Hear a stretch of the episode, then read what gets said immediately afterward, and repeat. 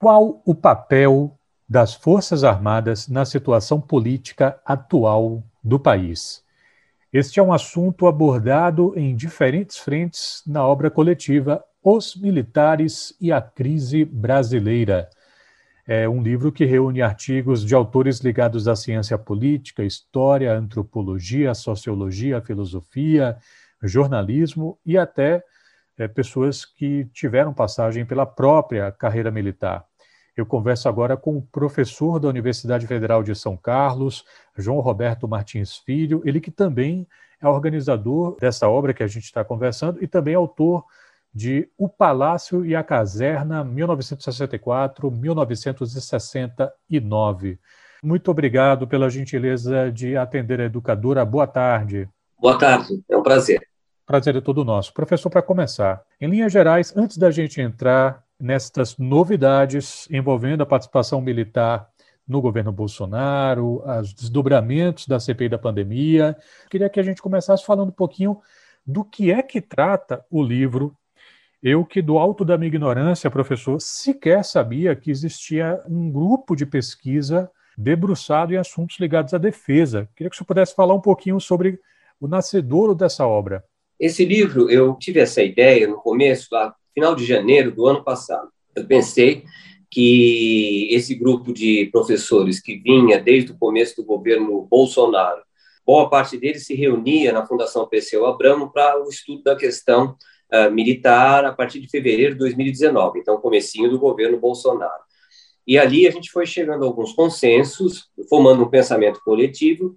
Um ano depois, a gente começou a pensar em fazer, não exatamente com o mesmo grupo, mas com uma parcela razoável daqueles que estavam lá nessas reuniões na Perseu Abramo em São Paulo, a gente começou a pensar em fazer uma coletânea. Eu não sabia que, a coletânea ia dar tanto trabalho, né, porque não é fácil juntar essa quantidade de autores. É um grupo de autores, seis ou sete, acabaram não entregando os artigos, mas a gente conseguiu chamar outros autores, né, ou manter alguns autores como entrevista, como aconteceu com o professor Saint-Pierre, então, a gente, é, a ideia, depois de pouco mais de um ano, ela se concretizou na forma de um livro. Bom, qual era o desafio? Quer dizer, a origem, se você quiser, ela vai mais longe ainda.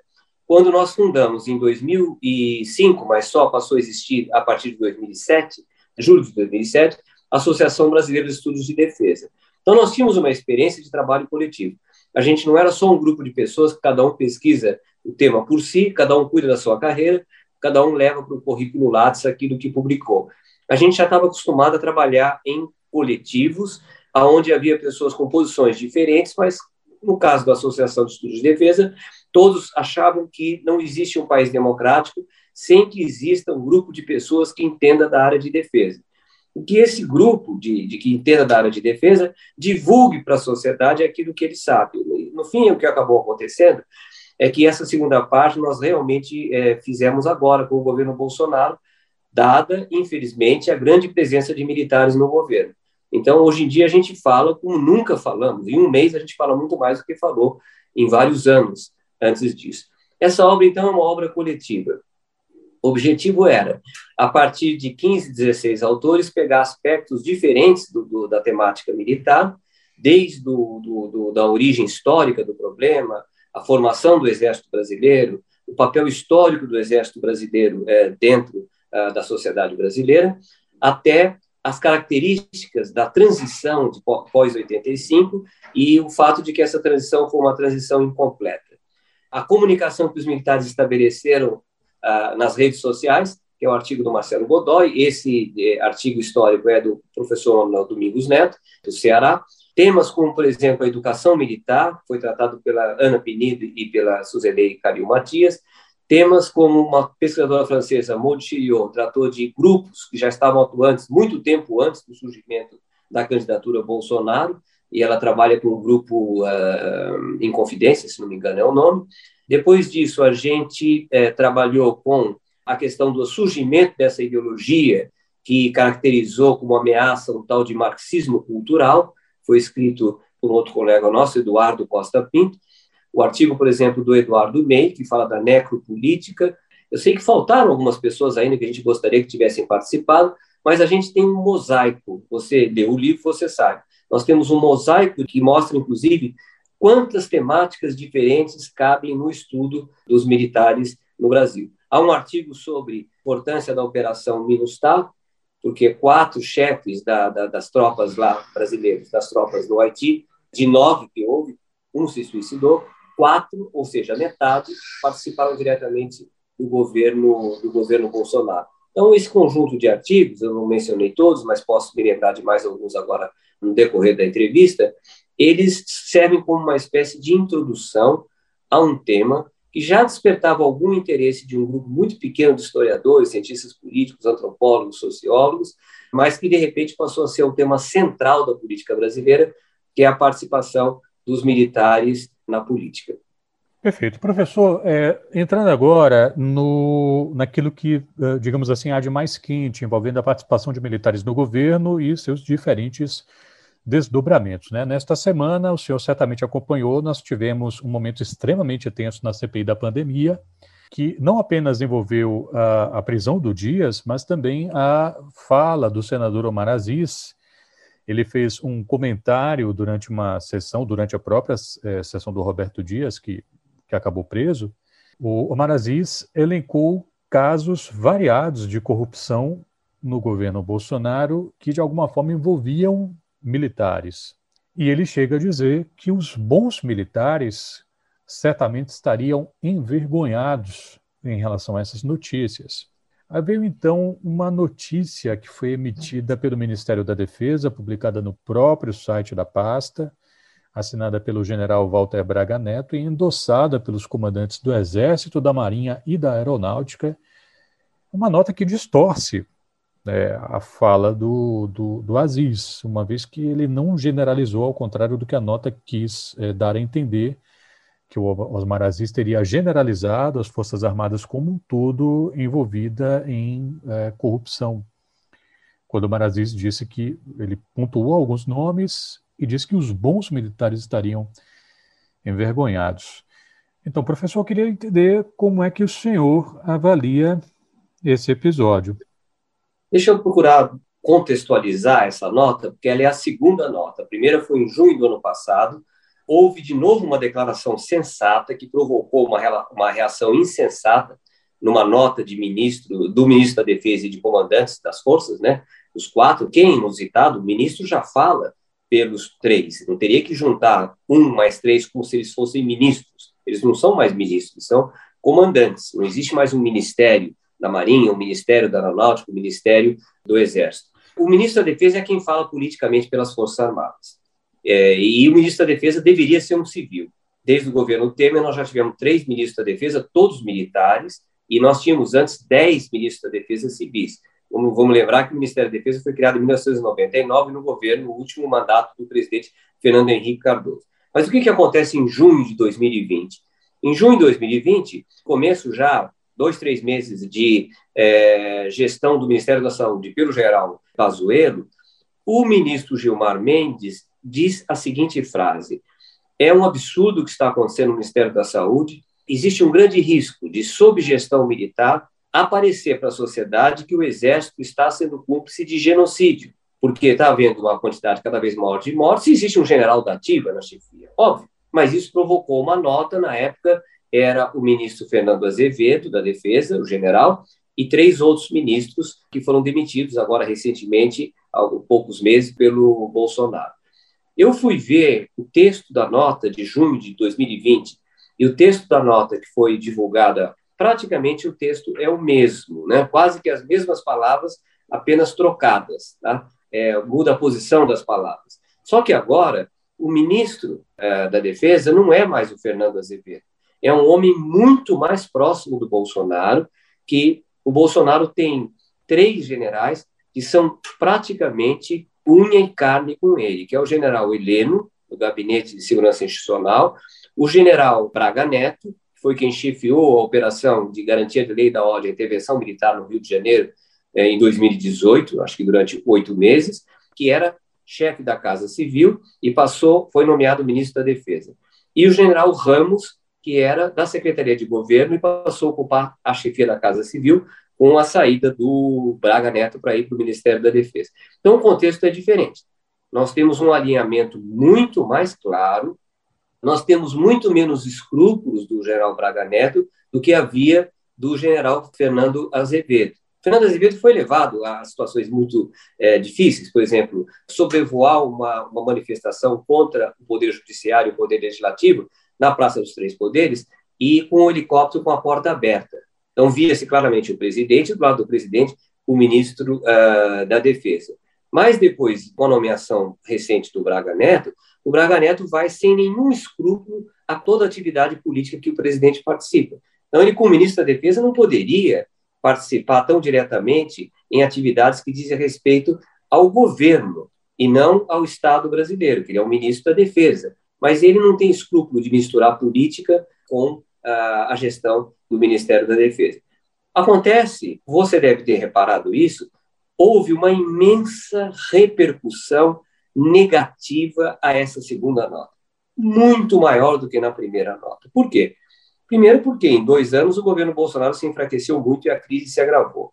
E segundo, porque a sociedade brasileira tem tantas evidências hoje em dia de que os militares têm os mesmos defeitos que os civis quando eles se misturam com a política, que houve uma espécie de uma grita generalizada, eu vi no Twitter ontem, de jornalistas, de políticos, de cidadãos comuns, no sentido de que quem são as Forças Armadas para achar que podem ameaçar o Senado brasileiro? Quer dizer, onde está escrito na Constituição que as Forças Armadas são a última palavra para definir o que pode e o que não pode?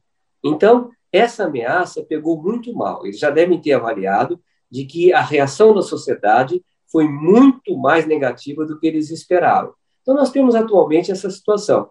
Nós temos um governo enfraquecido, e nós temos Forças Armadas altamente identificadas com o governo, não só com o governo, com a má gestão do Ministério da Saúde, não só a má gestão, como o verdadeiro morticínio, para não dizer genocídio, que aconteceu no Brasil sob a Covid, como também agora envolvidas com corrupção. Porque o que o senador Aziz falou?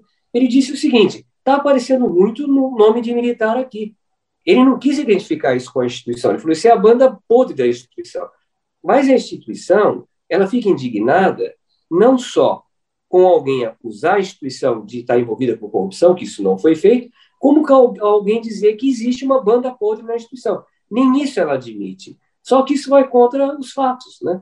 Quer dizer, o general Pazuello, hoje mesmo foi divulgado pela Rede Globo uma parte do inquérito que tem no Ministério Público Federal contra ele, está saindo muito mal naquele inquérito, então há um general, há um, um ex-secretário do Ministério da Saúde, que agora está agregado ao Palácio do Planalto, o coronel Elcio, que era profundamente antipático, vamos lembrar, é aquele que gritou com um garçom que estava servindo no Ministério da Saúde uma reunião, e isso bombou né, nas redes sociais.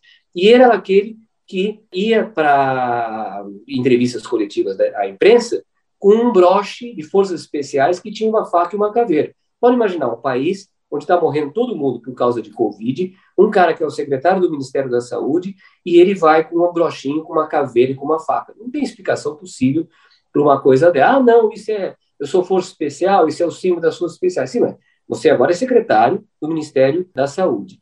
A militarização do Ministério da Saúde acabou desembocando no envolvimento de militares, com toda a probabilidade, na corrupção que existe no Ministério da Saúde tradicionalmente sempre existiu.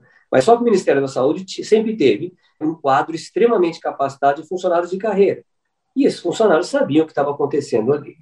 A gente está conversando aqui na Educador FM com o organizador do livro Os Militares e a Crise Brasileira. Eu converso com o professor da Universidade Federal de São Carlos, João Roberto Martins Filho. Professor, no último sábado, a bancada do PSOL apresentou dois requerimentos à Comissão de Relações Exteriores da Câmara. Pediu a convocação dos ministros Augusto Heleno, do Gabinete de Segurança Institucional, né, do, do GSI, e do Luiz Eduardo Ramos, da Casa Civil, ambos generais que estão no governo Bolsonaro. O pessoal quer saber quais foram as circunstâncias de um encontro com William J. Burns, o diretor da CIA, na quinta-feira da, da semana passada. O partido aponta que esse encontro aconteceu sem que as agendas fossem divulgadas e que também estavam presentes Alexandre Ramagem, diretor-geral da Agência Brasileira de Inteligência, e o, Walter, o próprio Walter Braga Neto, ministro da Defesa. O senhor já disse em algumas ocasiões, se não me engano, inclusive à época do lançamento do livro em uma live, uh, o senhor alertou sobre interferências externas na condução de assuntos caros à soberania do país. O senhor acredita que ministros palacianos militares podem estar sustentando isso, professor? Olha, houve uma mudança muito grande que afetou, inclusive, eh, diretamente o governo Bolsonaro, que foi a vitória do Joe Biden sobre o Trump. O, o Bolsonaro, até o fim, inclusive de uma forma completamente absurda para um chefe de Estado, pôs em dúvida a legitimidade das eleições nos Estados Unidos, dizendo que houve fraude nos Estados Unidos, assumindo o discurso do Trump. Agora foi eleito o Joe Biden. O governo Biden tem alguns pontos de discordância bastante claros com relação ao Bolsonaro, né, porque não deve esquecer essas acusações que foram feitas contra o próprio Biden como candidato eleito. Não é? E durante o período em que o Trump esteve nos Estados Unidos, o Brasil teve uma aliança absurdamente próxima, não dos Estados Unidos em si, mas do próprio governo é, republicano do Trump, que todo mundo sabia que um dia o presidente poderia ser substituído por alguém de outro partido. E aí como é que ficaria a situação? E nós nunca ouvimos nenhuma manifestação dos militares contrária a essa subserviência aos Estados Unidos. Quer dizer, eu, eu suponho que eles concordam com essa subserviência e que o quadro mais amplo dessa subserviência é o fato de que a China está aparecendo como grande potência mundial, então isso provoca uma espécie de volta do recalcado e uma volta de um anticomunismo que já não tem comunismo, mas é muito comum vocês é, acompanharem em postagens da, dos, dos bolsonaristas, críticas à China. Eu acho que os militares também, em grande medida, concordam com boa parte dessas críticas que são feitas à China. Com isso aí, você acaba tendo um alinhamento do Brasil ao governo Trump. Mudando o governo, por exemplo, na política ambiental, há uma nítida discordância. Outra coisa que acontece agora é que nós vimos as imagens da reunião do uh, G7 e como o Biden está se dando bem com os governantes europeus e com o governante do Japão. Isso não era assim, e o governo Bolsonaro é o primeiro a sempre pôr em dúvida a legitimidade de organizações multilaterais. O G7 é uma, é uma organização multilateral. Então, em vários pontos, a política do Biden é contrária à política do Bolsonaro. Inclusive, sofre pressões internas de setores do próprio Congresso americano que exigem até que ele tome uma atitude mais radical. Agora, no caso de, da visita de um agente da CIA, ele conversou aqui, vamos dizer, uh, com o, o, a contraparte dele aqui, que seria a Agência Brasileira de, de Inteligência, mas que eu acho que de uma forma mais ou menos irregular, em grande medida é assumida pelo Gabinete de Segurança Institucional. Bolsonaro não tem a menor confiança nos funcionários de carreira civis da BIM. O que, que se conversou aí é muito difícil que a gente saiba. Eu acho que o Partido PSOL está muito fez muito bem encaminhar esse pedido de informações e principalmente de convocar, porque numa democracia, qualquer funcionário do governo qualquer ministro é obrigado a dar satisfações para a sociedade através dos seus representantes no Congresso Nacional sobre o que, que o governo está fazendo. Eu não sei realmente o que, que esse cara da CIA veio fazer aqui. Eu sei que antigamente, eh, nos governos Dilma e Lula, essas pessoas eram recebidas aqui com uma certa cautela, para não dizer uma certa antipatia. Não faz muito sentido uma aproximação do governo Biden com o governo Bolsonaro, mas algum motivo deve ter tido essa visita. Professor, é, até antes de eu ler o livro que o senhor organizou, eu tinha na minha cabeça que as forças que sustentam o governo Bolsonaro é, estariam cada um no seu quadrado nós teríamos de um lado uma ala guedista ou liberal, ou ultraliberal. Do outro lado, nós teríamos a ala ideológica olavista, né? contra, sei lá, o, o marxismo cultural gramsciano, ou o que quer que seja. E do outro lado, a gente teria os militares. Na minha cabeça, esse era um tripé onde cada um estava no seu quadrado. Agora eu estou um pouco na dúvida, professor, depois de ler o livro, porque existe um capítulo, por exemplo, que vai é, comentar a experiência do jornal Inconfidência, em Minas Gerais, para mostrar como aquela publicação, inicialmente muito restrita a um grupo de, de, uh, de militares e pessoas ligadas à vida militar, como aquilo ali passou a disseminar teses ligadas à extrema-direita, inclusive com figuras notórias associadas a esse espectro político, né, como colunistas, né, repercutindo pensamentos do próprio Olavo de Carvalho. E o texto vai trazer um pouco assim como é que a, os militares foram se miscuindo com esse ideário. Quando eu vou pensar, por exemplo, nos ultraliberais, talvez a minha associação seja um tanto mais forçosa, professor, e eu quero admitir que talvez seja. Mas quando a gente vai ver ali um artigo, por exemplo, que fala sobre a hereditariedade dos quadros militares, para falar sobre como muitos daqueles que ascendem a grandes posições, a altas patentes, são filhos, netos do poder, né, de desembargadores, de uh, grandes agricultores, etc., que me parecem que, historicamente, se a gente for fazer assim, um, um recorte ideológico, eu suspeito que a gente vai encontrar pessoas que são é, partidárias de teses ultraliberais ou coisa que o valha. Enfim, depois desse preâmbulo todo, professor, eu queria entender o que é que formou e condicionou esse imaginário militar contemporâneo brasileiro. O que, é que aconteceu, professor? É porque se você pega, então, o governo militar, eu dediquei não só a dissertação de mestrado, como a tese de doutorado ao período de 64, 68, 64, 69, você vai ver que o primeiro governo, depois do golpe de 64, o governo Castelo Branco, que vai até março de 67, durou três anos, esse governo ele foi o que realmente, uh, em coerência com as teses da Escola Superior de Guerra, fez uma espécie de alinhamento automático com os Estados Unidos. Depois, no governo Costa e Silva, o governo Médici, o governo Gás, o governo Figueiredo, vão surgindo pouco a pouco tensões com os Estados Unidos, o alinhamento não é mais automático, é, e principalmente quando sobe nos Estados Unidos em 76, 77, o governo Jimmy Carter, e o governo Carter começa a fazer uma campanha em defesa dos direitos humanos e contra a violação de direitos humanos no Cone Sul. Então, Uruguai, Argentina, Brasil e Chile. Então, existe, a partir daí, tensões com os Estados Unidos. Em segundo lugar, é, principalmente no governo Geisel, existe uma continuidade com o ideário nacional estatista conservador, não nacional estatista popular, nacional popular, mas, é, sem dúvida nenhuma, existe uma tentativa de fortalecer o Estado brasileiro com vistas a transformar o Brasil numa potência mundial até o final do século XX, coisa que efetivamente acabou não acontecendo primeira coisa que nós fomos percebendo que contrariou a nossa visão na época que as coisas aconteciam foi que não havia assim tanta diferença entre o que diziam os militares da reserva e o que pensavam os militares da ativa.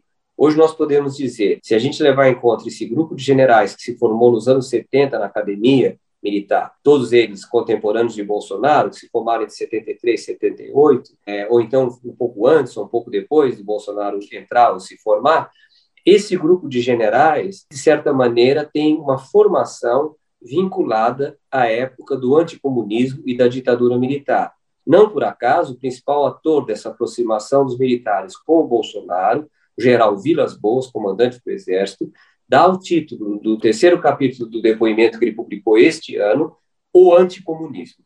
Então, eles conseguem, hoje em dia, pouca gente acharia que o que fala um general da reserva não expressa o que fala um general da ativa, e o general da ativa fala menos, evidentemente, quase nunca fala. Agora, temos que lembrar também que nessa reunião que você fala, o general Ramos, general uh, uh, Heleno e o, o, o, diretor da CIA americana, Burn. o general, o, o general é, é, Ramos deixou o comando do Sudeste aqui em São Paulo e passou para a Secretaria de Governo do governo Bolsonaro, no começo de 2020, sem deixar de ficar na ativa. Foi o primeiro caso. Depois veio o Pazuello e existem outros. Ele continuou durante um ano como general da ativa. Esse é o primeiro ponto. Ativa e reserva, nós não fazemos mais distinção entre uma e outra. Como também em termos ideológicos, nós não fazemos distinção entre o bolsonarismo civil, que eu chamaria o neofascismo, e uh, os militares. Eu não acredito em ala ideológica, ala militar. Todos têm a mesma ideologia. Outra coisa que foi também surpreendente é o fato de que figuras importantes desses generais bolsonaristas, como o Alberto Heleno e como o próprio vice-presidente Hamilton Mourão, eles deram entrevistas dizendo que o nacional-estatismo já não é mais a sua ideologia, que eles não acreditam mais que o Estado tem um papel positivo na, na economia, que eles acreditam que são necessárias, inclusive, privatizações. Você talvez vá mencionar isso depois, nessa reunião que foi feita recentemente, em que eles assistiram cenas das manifestações, há um ponto de, de convergência entre todos eles. Todos eles acreditam que o comunismo é uma ameaça à estabilidade brasileira. E isso é uma coisa como se fosse uma volta do recalcado. Né? Aquilo que parecia já absurdo, dizer que o Brasil estava à beira do comunismo em março de 64, hoje em dia é muito mais absurdo que praticamente não existe comunismo no mundo. O governo chinês é um governo que é um misto de capitalismo e comunismo. Né? Tanto é que é um país que tem uma economia, em grande medida, são duas economias, eles falam, né? uma economia capitalista.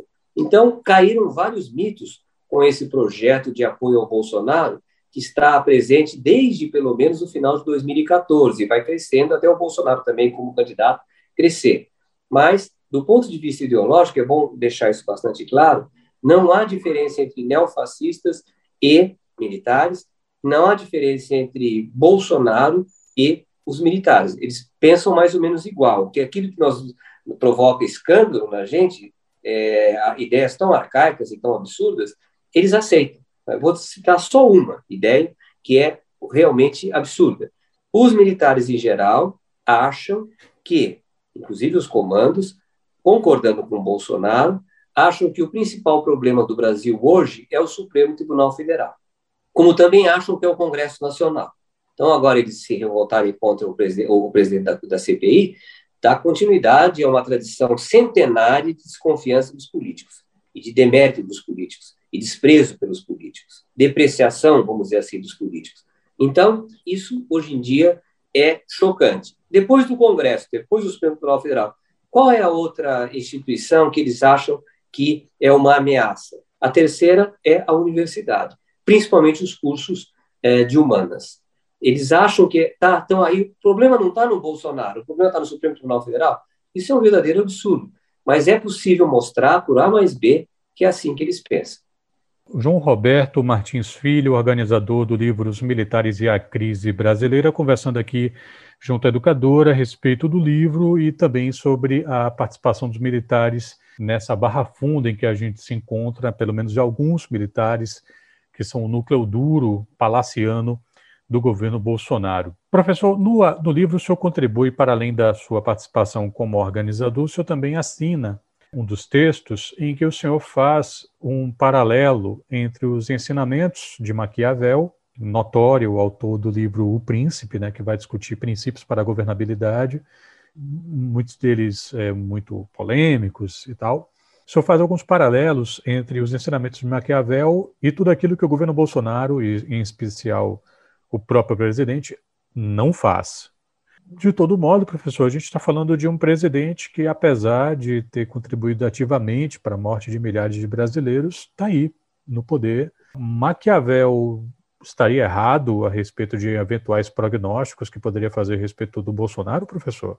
Eu acho que há um prognóstico que Maquiavel fez, não foi no Príncipe, foi no outro livro, comentário sobre a primeira década de Tito Livio, onde ele comenta a obra do historiador romano Tito Livio, quando ele fala que aqueles que mais gritam em praça pública, aqueles que mais se apresentam como, vamos dizer, rebeldes, quando eles chegam ao palácio, eles percebem, ao entrar em contato com a realidade dos fatos, que eles têm que mudar completamente. No caso do Bolsonaro, não aconteceu isso. Tudo que ele era antes, ele continua a ser depois. Ele tem uma incrível coerência. Ele é o mesmo. Ele continua a agir como um político de oposição, como um agitador, como um homem que quer o tempo todo a instabilidade. Nesse ponto, Maquiavel, é, Bolsonaro desnorteou Maquiavel. Mas em, em, outros pontos, a análise é tão rica, a análise do Maquiavel, qual é a grande revolução que o Maquiavel provoca ao escrever em 1512 o livro O Príncipe?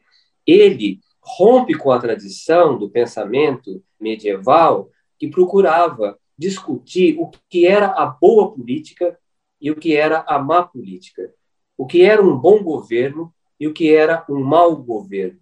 quais eram as qualidades que deveria ter um governante. E essas qualidades eram as qualidades tradicionais da filosofia cristã, né? A prudência, a bondade, parcimônia e assim por diante. Maquiavel fala: não, não pensemos nisso. Vamos examinar o que é a política como ela é. E ele começa: existem dois tipos de principados. E aí vai descrevendo mais ou menos a política como ela é. E Maquiavel diz o seguinte num dos capítulos desse livro brilhante, que vale a pena ser lido por qualquer pessoa. Ele diz o seguinte: a política, ela não é feita de bondades. Aquele que quiser ser bom, é melhor procurar uma outra carreira, carreira então de missionário ou de padre. Mas existe tanta maldade na, na natureza, na, na sociedade humana, que aquele que quiser só fazer o bem vai perder o poder. E o grande problema de qualquer político era chegar ao poder e manter o poder. Para chegar ao poder, talvez ele chegasse por um acidente, como Bolsonaro chegou, um acidente histórico, ele teria daí para frente que mostrar que ele tem uma qualidade de liderança, que ele tem virtude. O que eu defendo no artigo, que já que foi escrito um ano e meio depois do governo ter começado, é que nem Bolsonaro, nem os militares que o cercam, nem os civis que o cercam têm virtude. Nenhum deles é estadista. Nenhum deles é capaz de fazer o país superar os seus limites. Não tendo virtude, eles vão ficar em maus lençóis quando houver um golpe de má fortuna. E Maquiavel ilustra esse golpe de má fortuna dizendo que isso a Itália é um país muito acidentado e é muito fácil ver essa cena lá, que a fortuna é como aqueles rios que de repente transbordam e descem arrastando tudo. Se não houver virtude do governante, ele não vai ser capaz de sobreviver a um desastre dessas proporções. Qual é o desastre dessas proporções que acontece no Brasil no governo Bolsonaro? Tem vários, né? Por exemplo, logo no começo do governo, o problema lá de Brumadinho, depois as, as, os incêndios na Amazônia. Mas, sem dúvida nenhuma, a fortuna atacou Bolsonaro no coração da sua gestão quando surgiu a Covid-19.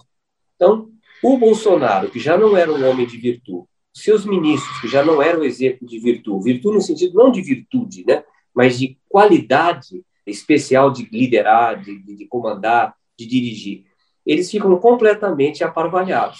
Existe um tempo em que ele ainda cresce a popularidade por causa, provavelmente, do auxílio emergencial, que não foi nem ele que propôs, foi o Congresso, mas quando chega mais ou menos no mês de dezembro, o primeiro ano da pandemia, começa a entrar em crise a popularidade do Bolsonaro, até chegar nas pesquisas que nós vimos divulgadas hoje, a pesquisa do, do Data Poder e a pesquisa da Datafolha, mostrando que Bolsonaro chegou ao fundo do poço em termos de rejeição.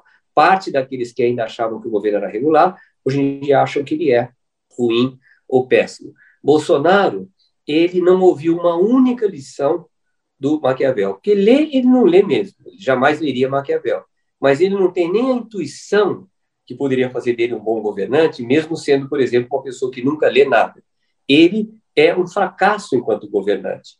Ele não tem nenhuma das qualidades que um, que um estadista tem que ter. Ele não tem equilíbrio, ele não tem generosidade, ele não tem responsabilidade, ele não tem amor pela coisa pública, e ele não é um homem que enxerga que, mais poderoso que você seja, você tem limites. Ele acha que não tem nenhum limite. O resultado é esse panorama que nós temos aí. Eu tenho é, recebido é, opiniões nas minhas últimas intervenções, que eu tenho falado bastante sobre esse assunto, que eu ando muito pessimista. Né? Nas últimas duas intervenções me falaram isso. Mas eu não sei se eu sou pessimista ou sou otimista, eu não estou preocupado com isso. Eu tenho que externar a minha visão das coisas. Não há o que comemorar. 530 mil mortos, não há o que comemorar. Nem o colapso do governo Bolsonaro há o que comemorar, porque nós não sabemos o que ele vai fazer em seguida. É como eu tenho um primo que mora em Washington e eu mandei parabéns para ele, mostrei a nossa alegria com a derrota do Trump. Ele falou: calma, ainda faltam uns dois meses de turbulência. Só depois é que nós vamos poder comemorar. Nós estamos pior. Nós sabemos que ainda faltam mais de um ano de turbulência até a gente poder comemorar. Por quê? parte da população brasileira, a maioria da população brasileira, colocou no poder um homem completamente sem qualidades. E esse homem sem qualidades, ele só consegue sobreviver pregando o caos. Como é que nós vamos comemorar uma situação dessa? Nós estamos falando aqui de Forças Armadas. Maquiavel se refere várias vezes aos soldados, à importância dos soldados, ao que acontece com o príncipe quando ele briga com os soldados. E existe um outro ponto que eu queria é, destacar, que você deve ter reparado ali, é que quando Maquiavel fala não é possível governar apenas com bondades, ele não está fazendo elogio da maldade. Tinha Bolsonaro aquela máxima, né, que é faça o mal de uma vez Isso. e o bem aos pouquinhos. No caso do Maquiavel, ele nitidamente acha que os, o, o bom governante não deve recuar diante da necessidade de fazer uma maldade. Mas ninguém governa só com maldades. A maldade não é uma qualidade em si. Ele fala até que a, a maldade seria melhor que o que fosse possível ser um bom governante com bondades. Agora, o, o Bolsonaro tem uma personalidade que é a personalidade da, da, da maldade cotidiana. Ele está sempre nos surpreendendo com o nível de maldade a que ele pode chegar. Só que numa situação dessa em que ele está despencando nas pesquisas, isso passa a ser um grande problema para ele próprio, né? Ele e os filhos dele, né? Eu queria agradecer muito pela gentileza da entrevista cedida pelo professor João Roberto Martins Filho, organizador do livro Os Militares e a Crise Brasileira, uma publicação da editora Alameda que reúne artigos de vários pensadores em diferentes campos da ciência política, da antropologia, da história, enfim. Muito obrigado pela gentileza da entrevista, educadora. Saúde para o senhor e para os seus. Eu é que agradeço, Renato, uma bela entrevista. Você, inclusive, me permitiu falar sobre o meu artigo sobre Maquiavel, que é um tema que, ah, para mim, é um tema apaixonante. Eu passei 17 anos na universidade ensinando Maquiavel. Uau! Maravilha, professor. Muito obrigado. Obrigado a você.